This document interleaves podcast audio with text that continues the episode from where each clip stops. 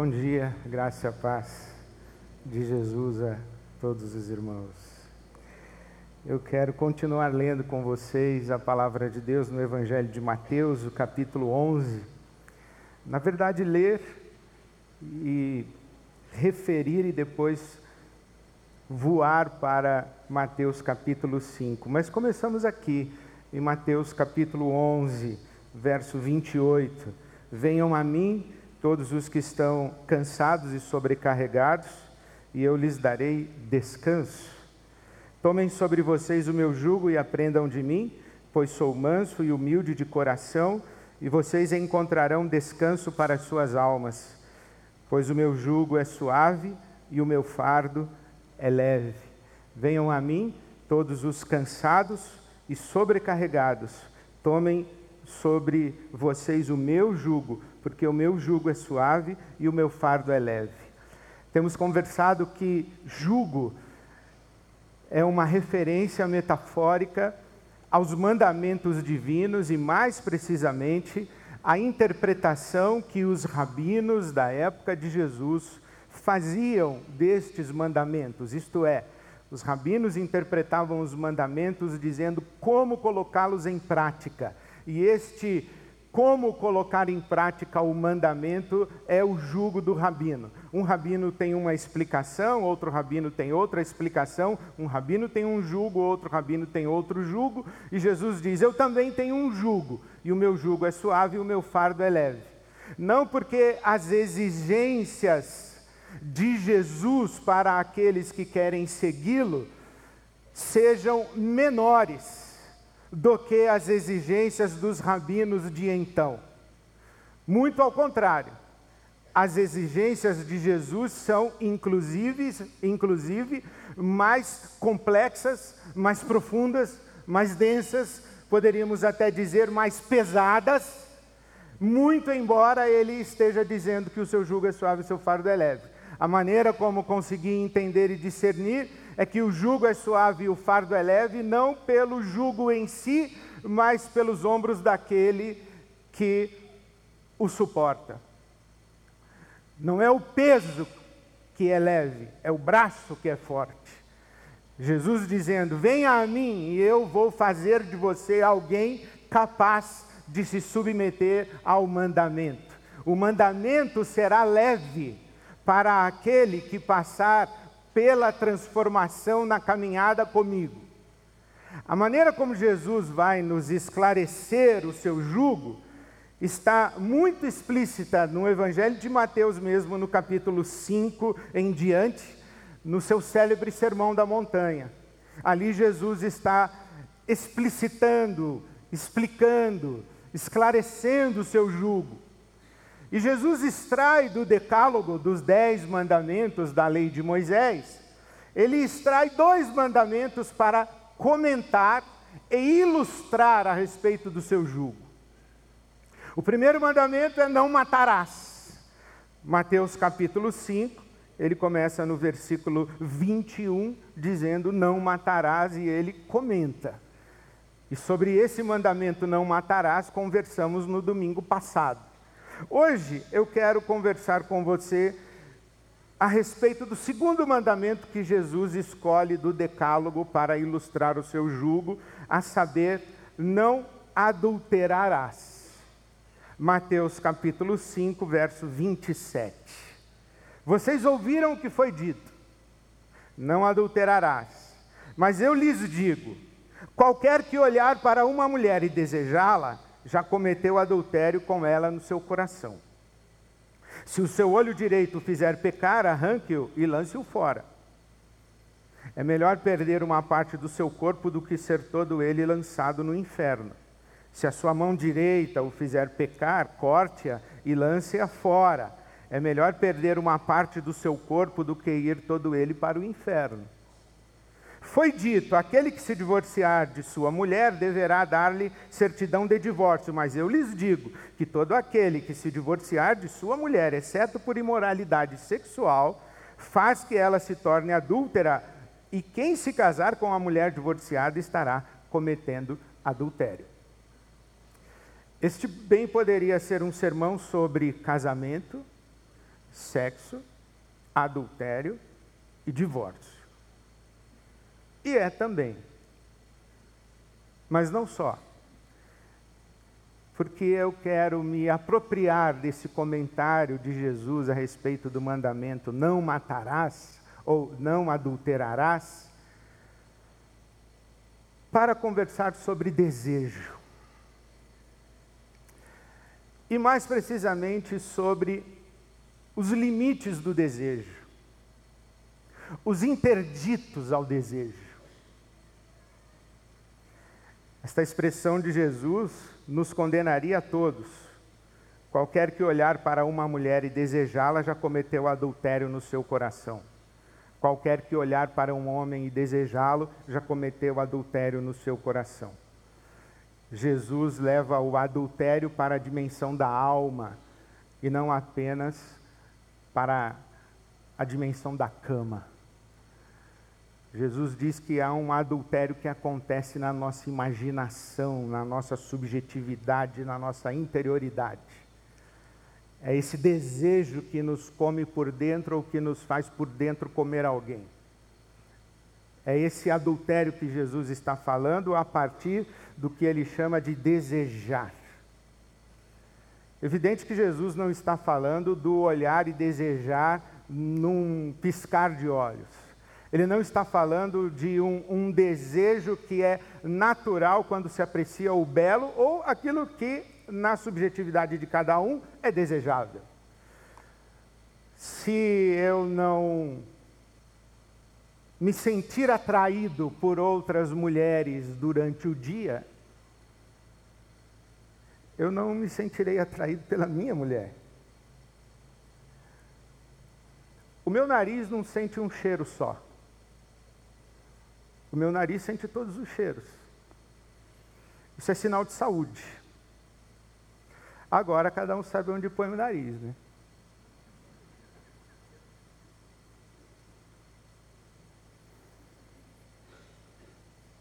É aquele ditado, né? Que a gente não pode impedir que a andorinha voe sobre a nossa cabeça, mas pode impedir que ela faça ninho.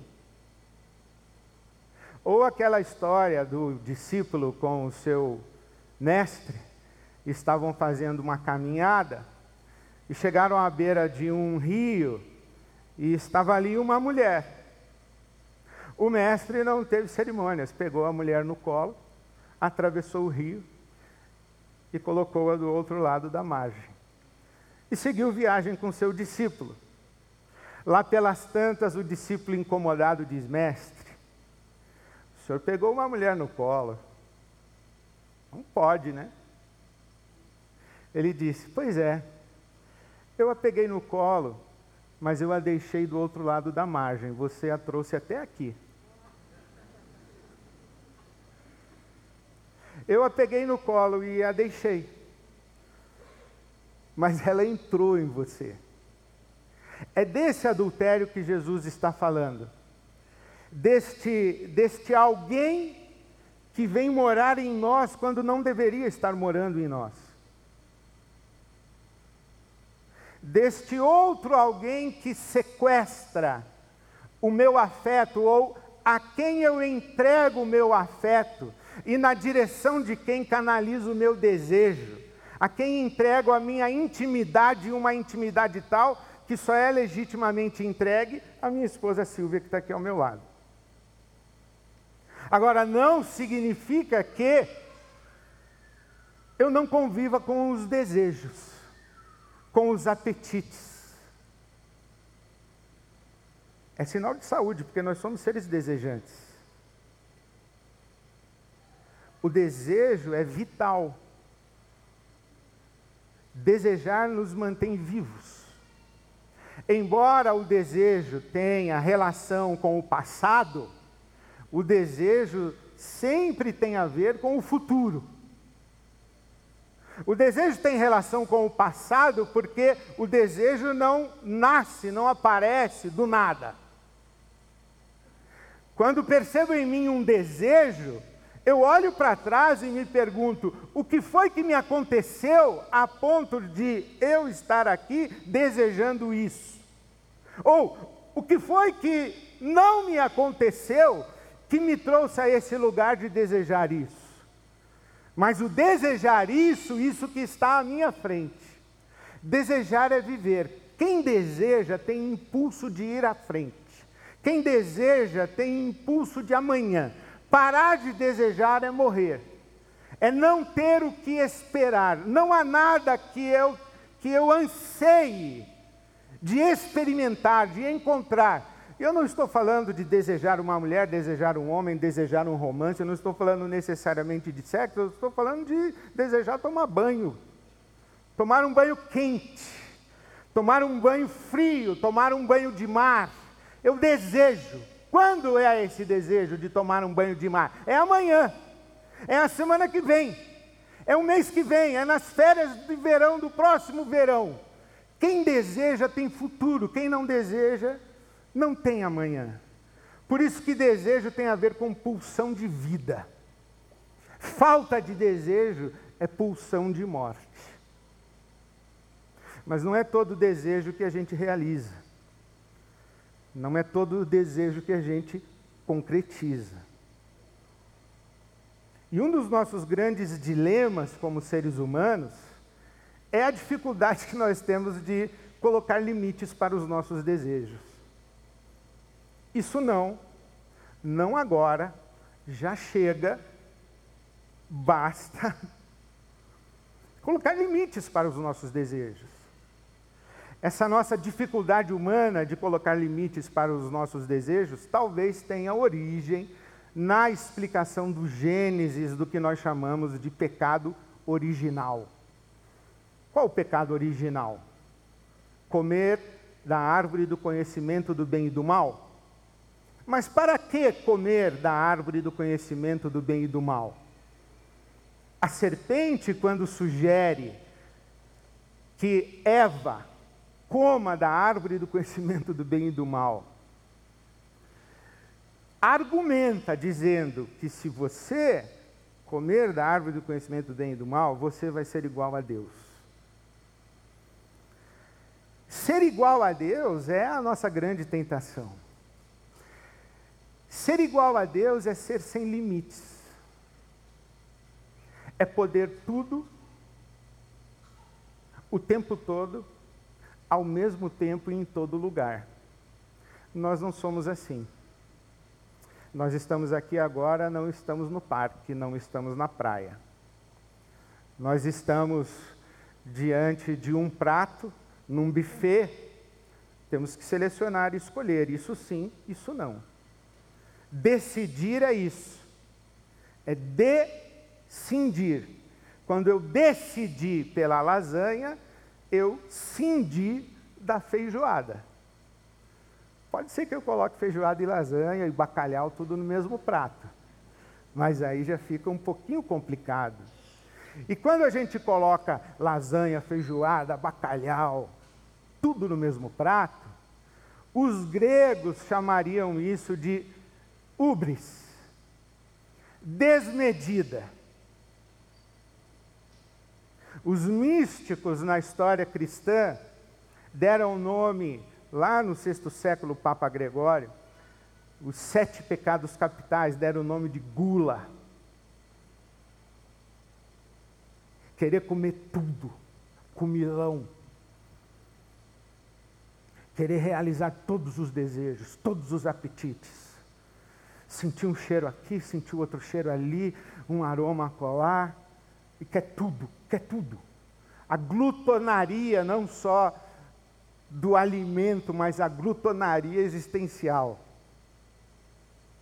Os místicos falaram da luxúria, desse apetite lascivo sexual que habita a nossa interioridade.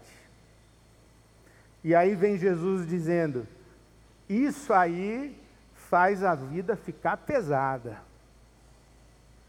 Viver habitado, habitada por desejos, o tempo todo, desejos que são despertados e saciados, despertados e saciados, ou como disse Salomão, Eclesiastes capítulo 2: Não neguei a mim nada do que os meus olhos viram e desejaram. Você pode imaginar isso? Um sujeito que é tão poderoso, tão potente, que diz: tudo que os meus olhos viram e desejaram, eu fui lá e peguei. Ou eu seduzi, ou eu comprei, ou eu matei para ter. E Salomão diz: e eu descobri que isso foi correr atrás do vento. Por quê? Porque o desejo nessa dimensão é insaciável. Desejar, desejar, desejar, satisfazer desejo, satisfazer desejo, satisfazer desejo, isso, isso não tem fundo. Aliás, tem um fundo. Tem um fundo que os místicos lá no sexto século, dos sete pecados capitais, identificaram. Eles chamaram de preguiça. Mas é mal traduzido. Preguiça é uma má tradução. A tradução correta é assídia, que tem a ver com fastio, tem a ver com tédio, tem a ver com desinteresse, tem a ver com uma dessaborização da vida. Eu gosto muito de ouvir o professor Clóvis de Barros Filho, e o podcast do professor Clóvis de Barro tem um nome muito sugestivo e significativo, chama-se Inédita Pamonha. Inédita Pamonha. Ele diz o seguinte, que quando você gosta de pamonha, não é o meu caso, mas quando você gosta de pamonha, você pensa, vamos comer uma pamonha. Aí você fica sonhando com aquela pamonha. E você para na beira da estrada, no, no lugar da pamonha, e você come uma pamonha, aquela explode na sua boca, aquela explosão de prazer. E você pede a segunda, e a terceira, e a quinta, e a sétima pamonha. E a sétima, a oitava pamonha já não é mais como a primeira inédita pamonha. Porque quando a gente perde a medida, a gente cai num, num torpor de sentidos, em que as coisas que são saborosas, quando desfrutadas na medida, se tornam enjoativas elas começam inclusive a ter um efeito contrário. Elas começam não apenas a nos enjoar, mas elas começam a gerar em nós uma certa aversão. Aí a gente chega no momento e diz assim: não aguento nem ver. Quero nem ver. E desse não quero nem ver, a gente pode cair num, num outro lugar o lugar da da completa falta de interesse, não apenas pela pamonha, mas por qualquer coisa. Que foi traduzido para nós como preguiça, mas a preguiça é o efeito do fastio de não saber lidar com o desejo e não saber colocar limite ao desejo. Mas a gente precisa lembrar também do Freud. Freud nos ajudou, ele falou sobre reprimir desejo, recalcar desejo, sublimar desejo. Essas coisas, elas não são boas. Desejo recalcado é desejo negado. Fingir que não existe. É o negacionismo do desejo. É um desejo que, para ser realizado, vai trazer tanta confusão que a gente finge que ele não existe. E a gente coloca ele em algum lugar lá do nosso subsolo. Mas o fato da gente negar que ele existe não significa que ele não existe. Ele existe, mas ele está lá dentro. E ele vai querer se realizar de alguma maneira.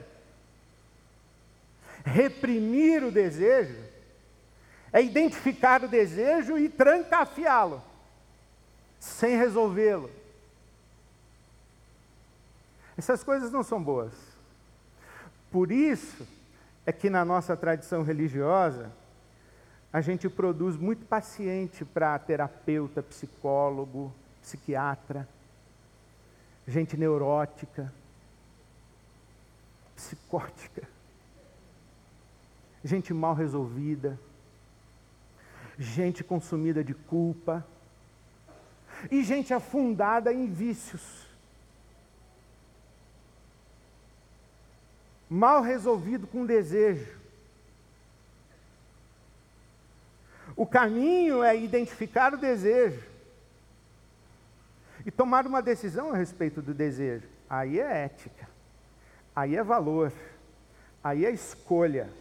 Não é fingir que ele não existe, não é reprimi-lo, é decidir, escolher, deliberar voluntariamente por uma questão de valor o que eu realizo e o que eu não realizo. Você se lembra na Bíblia pelo menos duas histórias de desejo e limite de desejo. José no Egito, que se torna oficial, que se torna o administrador da casa de um oficial egípcio. E a esposa do oficial se encanta com José e o assedia. E José responde a ela: Você é esposa de Potifar. Eu não posso pecar contra o seu marido e eu não posso pecar contra Deus. Três coisas. Você é um prazer que não é meu. Tomar posse desse prazer que não me é legítimo implica ferir pessoas que confiam em mim, e eu não posso fazer isso diante de Deus. Então eu estou saindo. Se deu muito mal o José, porque a mulher não aceitou e o acusou injustamente e ele foi preso por causa disso. Ele foi acusado de assediá-la. Mas você conhece uma outra história. O rei Davi acorda vai para a varanda do palácio, vê uma mulher a banhar-se, encanta-se com essa mulher e ele é o rei. Ou ele seduz, ou ele compra, ou ele mata para possuir, e ele faz as três coisas. Ele toma posse de Batseba e chega a ponto de matar o seu marido, Urias, para casar-se com ela depois. A Bíblia é um livro também próprio para menores. O homem segundo o coração de Deus é um adúltero assassino, maquinou o mal e deve ter recebido o seguro do marido da dona. Jesus está dizendo: cuidado com o que nasce dentro de você. E não adianta você dizer que não fez, porque se você não resolveu o que está dentro de você, você vai acabar fazendo alguma coisa. E esse alguma coisa não vai ser bom. Não vai ser bom para você e não vai ser bom para quem está em volta. Não é uma questão de comportamento, é uma questão de resolver o que está dentro de você. A resposta que eu acredito que o Evangelho nos dá para lidarmos com os nossos desejos está na palavra contentamento. contentamento.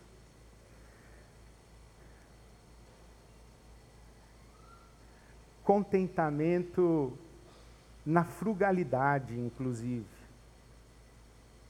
Porque se nós já descobrimos que o segredo da satisfação e do prazer não é o acúmulo de objetos de desejo, não são 17 pamonhas, nós aprendemos também que vive melhor o gourmet do que o glutão. O glutão absorve tudo, mas não desfruta de nada. O gourmet absorve menos, mas desfruta lá no fundo. Não é uma satisfação de um prazer disperso, difuso, abrangente. É uma satisfação de um prazer profundo. Essa semana eu conversava com alguns homens e todos eles contando para mim sobre as lutas a respeito de sexo, assédio sexual, conviver no mercado, etc. E estávamos conversando até que um deles disse assim: Duro, né, Ed? Ou a gente é santo ou curte a vida. E nós todos nos lembramos, não, não é verdade. Não é o prazer da da curtição da vida e a vida sombria de negar desejos. São prazeres diferentes. E a gente na vida tem que escolher isso. A nossa sabedoria como seres humanos é justamente fazer a distinção de reconhecer desejos fazer o juízo do desejo e tomar decisões a partir do juízo que fizemos à luz dos nossos valores. Sim, eu tenho desejo de comer esse brigadeiro? Tenho. Mas eu quero emagrecer. Então eu decido o que faço com o meu desejo. Desejo é uma coisa, vontade é outra coisa. Quem vive de desejo em desejo, na verdade não é livre, é escravo do desejo. Livre não é quem faz tudo o que quer. Livre não é quem realiza todos os desejos. Livre mesmo é quem faz o que faz a partir de suas escolhas. A verdadeira liberdade não consiste em a gente fazer tudo o que a gente quer. A verdadeira liberdade consiste na capacidade de não fazer o que a gente não quer. Esse é o verdadeiro livre. O que diz eu quero comer esse brigadeiro e come, ele não é livre, a menos que tenha decidido comer. Mas se ele diz ah, não resistir, não é livre. Por isso, que a Bíblia Sagrada diz que o fruto do Espírito Santo é temperança. O justo equilíbrio, a justa medida do prazer, a equilibrada convivência com o desejo. Negar todos os desejos, espiritualizar-se nesse nível, é desumanizar-se. Dar vazão a todos os desejos é bestializar-se. Ser humano é ser humano, nem anjo nem bicho. Ser humano. Ser humano é um, é um fruto do Espírito Santo. O apóstolo Paulo diz que o fruto do Espírito é domínio próprio e temperança eu lhes desejo muitos desejos, porque desejo é vida. Eu lhes desejo muita temperança, porque a vida sequestrada pela satisfação irrefreada de desejos é pesada. A vida temperada é leve. Amém.